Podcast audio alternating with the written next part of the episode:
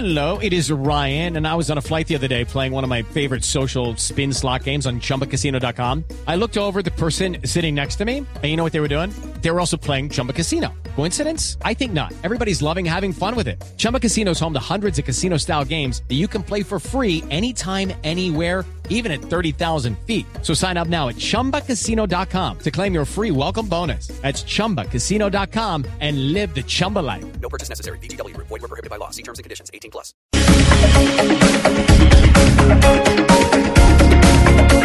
11 de la mañana, 22 minutos, y nos vamos para Sri Lanka, Gonzalo, porque usted iniciaba esta emisión precisamente con el ataque terrorista, eh, terrorista que dejó cientos de muertos en el domingo de Pascua. ¿Con quién vamos a hablar sobre esta lamentable noticia? A esta hora tenemos en línea a Miguel Cunat, Camila. Él es un empresario español dedicado al turismo con más de 15 años en Sri Lanka. Eh, es CEO de la compañía Sri Lanka Style y además en la revista Condenada se lo nombró como el viajero especialista en ese país. Nos atiende desde Colombo, su capital. Son las 9 y 53 minutos de la noche. Señor Miguel, gracias por estar con nosotros aquí en Mañanas Blue. Eh, de nada, de nada, un placer.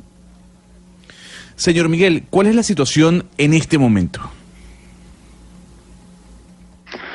Bueno, en este momento las, eh, hay un estado de emergencia en el país y bueno, pues eh, está todo tranquilo porque estamos eh, ya es de noche aquí, eh, no hay nadie pues por las calles y bueno, está todo el mundo pues esperando esperando a que termine un poco este episodio, esta primera fase ¿no? de toda esta historia, porque todavía pues eh, se entiende que hay que están por sueltos se, se, por ahí todavía pues eh, gente que ha podido pertenecer a los grupos que han organizado estos ataques, entonces pues están las fuerzas de seguridad pues eh, todavía muy activas y bueno vamos a estar así pues yo creo que un, unos días más y bueno y luego pues la gente pues muy afectada la verdad y todo el mundo pues eh, muy triste y bueno pues eh, la verdad es que haciendo reflexionando un poquito y bueno pensando un poco en qué vamos a hacer no porque la verdad es que el turismo este tipo de situaciones eh, bueno pues va, va a afectar seguro. Pero bueno es un país que tiene tiene una historia también pues reciente de haber vivido un tsunami, de haber vivido una guerra y, y, la verdad es que ha salido ha salido adelante y bueno pues esperamos que en los próximos eh, meses, en los próximos años y eso bueno pues recuperarnos poco a poco de este de este de este, de este, este ataque. La verdad es que ha sido ter terrorífico. Ana Cristina, para ubicar un poco a nuestros oyentes en el mapa, que a veces cuando nos dicen Sri Lanka, digamos nosotros que estamos tan lejos en Colombia, no lo visualizamos en el mapa. Sri Lanka es una isla que queda abajo de la India por el sudeste asiático. Pero digamos que el país más cercano que tiene Sri Lanka es la India y posteriormente digamos que sería eh, pues Tailandia y todo el sudeste asiático. Sí, el país que eh, en una época le decían Ceilán. Yo le quisiera preguntar al señor Kunat si en algún momento eh, los turistas viajaban bajo algún tipo de advertencia especial o qué precauciones se les habían advertido a las personas que estaban de turismo en Sri Lanka en este momento. Bueno, Sri Lanka está viviendo una situación de bonanza en el sentido de, en, en, en, cuanto a lo que es turismo. Habíamos salido de una situación muy complicada hace 10 años. Aquí había una, de facto, una guerra civil, ¿no? Que terminó en el 2009 y desde entonces, pues el país había es un país, pues donde, pues cada vez venía más gente, eh, muy pacífico, sin, sin problema y la verdad es que, bueno, pues eh, estábamos eh, pasando por una, por un buen momento.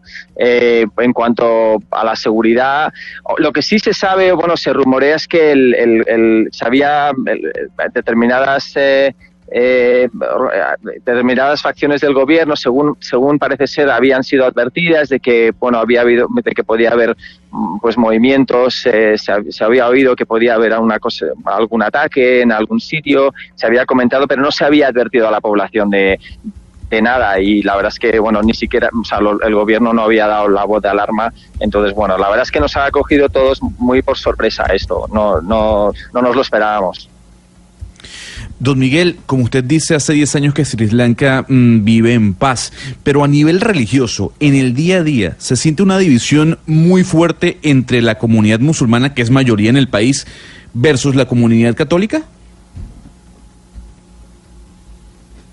No, no, no, no eh, para, para nada se siente. Es un país donde, vamos, yo vivo, yo viviendo en este país muchísimos años y, y siempre, siempre decía, ¿no? Siempre comentaba a mis amigos y a, familiares y gente que venía. Es un país donde den- dentro de un dentro de un orden ha habido ha habido eh, pues una convivencia más o menos pacífica entre las distintas religiones y las distintas etnias Eh, digo más o menos porque la guerra bueno pues fue motivada por razones más bien políticas Eh, no no fue una no fue un- un- una, una guerra motivada por por, eh, por razones eh, digamos de, de religión o, o de, o de étnicas.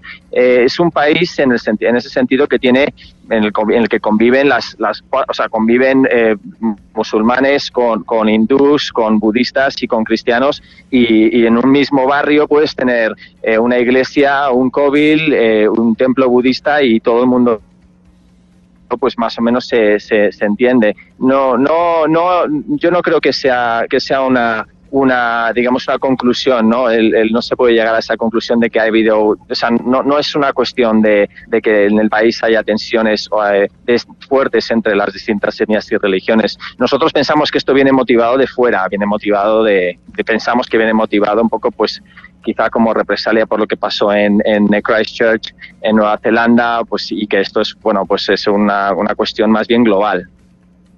Sí, don Miguel, ¿qué, qué, qué papel juegan los chinos hoy en, en, en Sri Lanka? Porque lo que entendemos es que han hecho grandes inversiones, millonarias inversiones en ese país, que parte de la prosperidad de ese país en los últimos años es gracias a la inversión de China, porque entre otras cosas tiene intereses de montar una base militar o está montando una base militar eh, para garantizar el, el- flujo comercial eh, desde ese país hacia, hacia el resto del mundo. Eso es correcto, eso, eso es correcto. Efectivamente, los chinos hace ya pues unos 20 años, eh, 15 años que llevan eh, situándose en Sri Lanka, tienen intereses estratégicos importantes aquí y, y bueno, la verdad es que sí que es cierto que, que los chinos eh, bueno, pues tienen, tienen sus intereses aquí. Eh, están, tienen en un puerto importante eh, y luego pues eh, pues están involucrados en, las, en la construcción de grandes infraestructuras y ese tipo de cosas y la deuda nacional de Sri Lanka pues en gran mayoría es con China entonces sí que es verdad que tenemos una relación con China muy especial porque también es, es un lugar estratégico muy importante dentro del Océano Índico. Sri Lanka es el punto más sur del subcontinente y entonces desde aquí pues se, se controla como quien dice o se, se tiene se, se, se- a 10 kilómetros de Sri Lanka hay una ruta comercial entre el canal de Suez y, eh, el canal de Singapur y, Malaca y entonces bueno pues es un lugar estratégico muy importante para los chinos sin duda. Señor Kunat, eh, usted trabaja en turismo y conoce, debe conocer muy bien el tipo de personas que viajan a Sri Lanka. ¿Cuál es el perfil de ese viajero que llega a Sri Lanka y cuál es la actitud de los locales frente a esos visitantes, frente al extranjero? Pues mira, eh, es un país muy hospitalario. Sri Lanka tiene, tiene, vamos, las siempre pues las puertas abiertas al turismo eh, y son gente muy hospitalaria y muy genuina y muy auténtica y la verdad es que en ese sentido no, no hay no, no hay ningún no hay ningún problema. Eh, de hecho, durante todos los años de guerra civil, que hubo una guerra civil aquí que duró casi 30 años, eh, mm, o sea, no hubo ningún, o sea, no hubo ninguna víctima extranjera, salvo unos japoneses que murieron en un ataque muy concreto al aeropuerto, eh, que fueron, pues, eh, eh, desafortunadamente les pilló en el lugar equivocado, pero no ha habido nunca un, una, digamos, un acoso al, al viajero al, extra- o al extranjero. Eh, para nada, es un país eh, muy abierto al turismo, siempre, siempre, sabes, siempre lo ha sido, has pasado por momentos muy difíciles, pero en los últimos años eh, el número de turistas creció de 200.000 a 2 millones en un periodo de 7 años y, y bueno, y está, eh, vamos, y el, y el país pues estaba viviendo una bonanza, como os digo, ¿no? Eh, y de hecho, pues creo que la cuarta fuente de ingresos del país ya era turismo y estábamos, vamos, vamos, estábamos en un momento muy bueno. Señor Kunat, a un país como Colombia, como el nuestro, de donde nosotros eh, lo llamamos, ver el caso de Sri Lanka le sirve mucho. ¿Por qué razón? Porque Sri Lanka es de esos estados en donde la victoria militar logró acabar con algunas o con las guerrillas que existían en Sri Lanka. Sin embargo, lo que vemos desde lejos es que no se acabó con eh, pues muchas de las causas políticas y étnicas que han originado o que originaron en su momento la violencia en ese país.